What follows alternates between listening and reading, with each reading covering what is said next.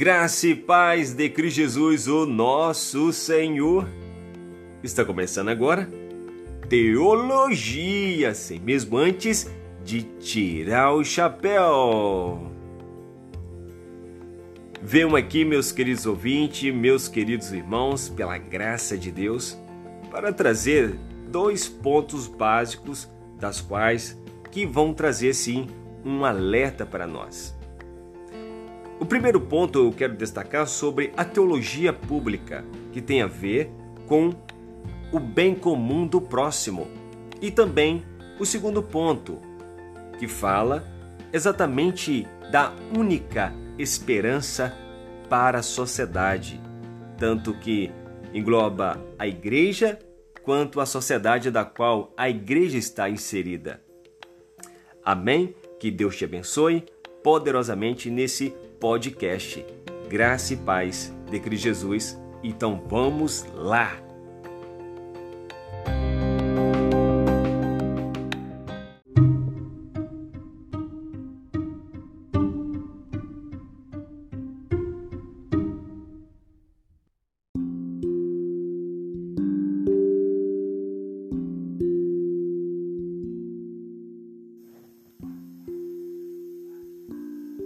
A teologia tem um caráter público, porque ela, para ser relevante, deve descer dos púlpitos e atingir a cidade toda.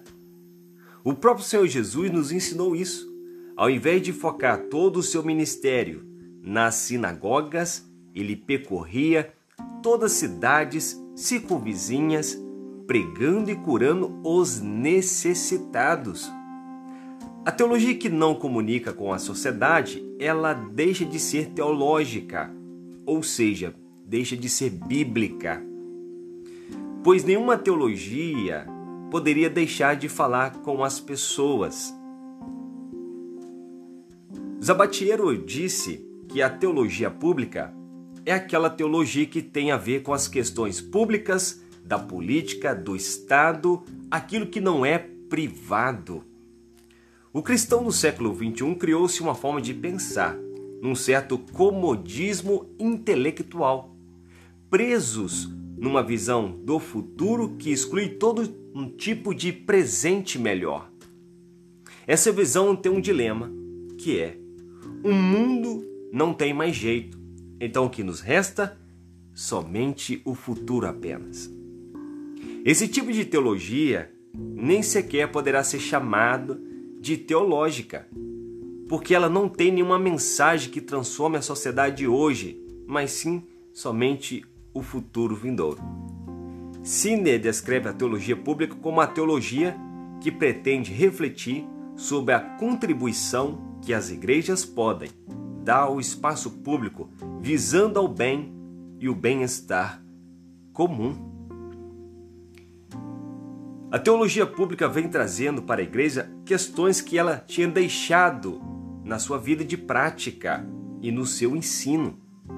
A teologia pública tem essa missão de levar essa mensagem que integra o homem todo numa sociedade que precisa de ser transformada espiritualmente e moralmente.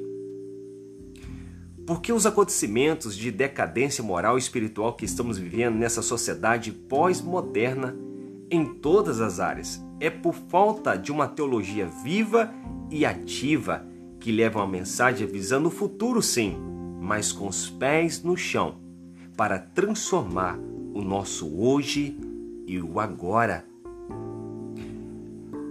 Me lembro de uma frase famosa do grande reformador alemão Martinho Lutero, que disse: Se soubesse que o mundo se acabaria amanhã, eu ainda hoje plantaria uma árvore. A mensagem do Evangelho é a única mensagem que poderá transformar a nossa sociedade pós-moderna, para a partir disso termos uma sociedade justa e coletiva.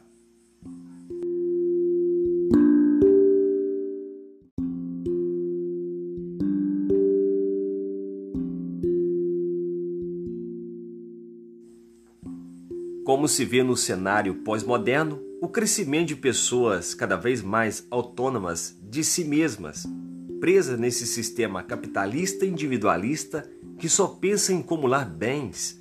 O mundo está em desespero, sem direção moral e espiritual. Perderam a rocha de vista, perderam o sentido real da vida, ou seja, perdeu o seu maior tesouro, que é o autor da vida, que é Deus. A única esperança para este mundo depravado é o Evangelho do nosso Senhor Jesus Cristo. E que os seus mensageiros propague uma mensagem que centraliza no objetivo maior da qual todos nós existimos. Bom, por que existimos? E para que existimos? Existimos porque a Santíssima Trindade, por vontade e poder supremo, quis que existíssemos. Em Gênesis, narra esse acontecimento, dizendo: Então Deus determinou: façamos os seres humanos a nossa imagem, de acordo com a nossa semelhança. Gênesis, capítulo 1, versículo 26. Então existimos para refletir a beleza da glória de Deus Trino a mais perfeita unidade. A nossa espiritualidade cristã e nossa convivência cidadã está na Imago Dei.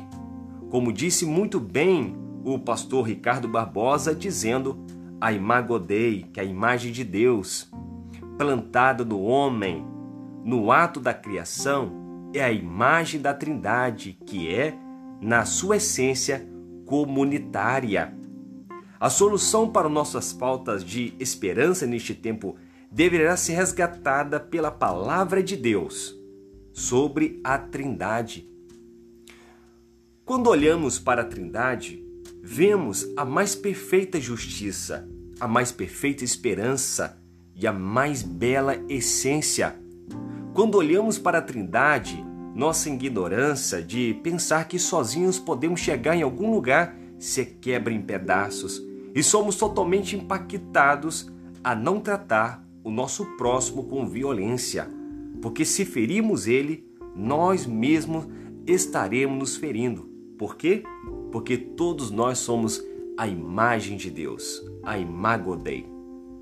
Fomos criados para ser unidos, mas quando as bases da unidade são atacadas por esse sistema frio individualista, o mundo começa a passar por uma crise mortal. O nosso Brasil tem sofrido na política, na educação, na ecologia e na espiritualidade. E a cura para os nossos problemas está na comunhão centrada na Trindade. Sempre devemos desconfiar de uma sociedade que pregue os seus valores da individualidade da solidão mórbida que coloca em crise as suas próprias essência. E o mesmo acontece com a espiritualidade cristã.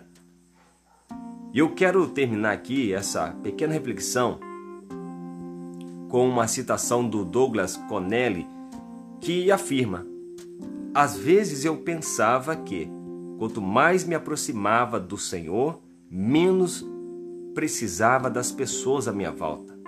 O exato oposto é verdade.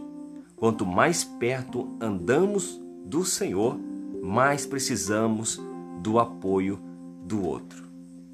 Que o Deus Trino e Uno venha nos transformar para que o mundo veja a sua glória, hoje e agora. Que Deus te abençoe, graça e paz de Cristo Jesus o nosso Senhor.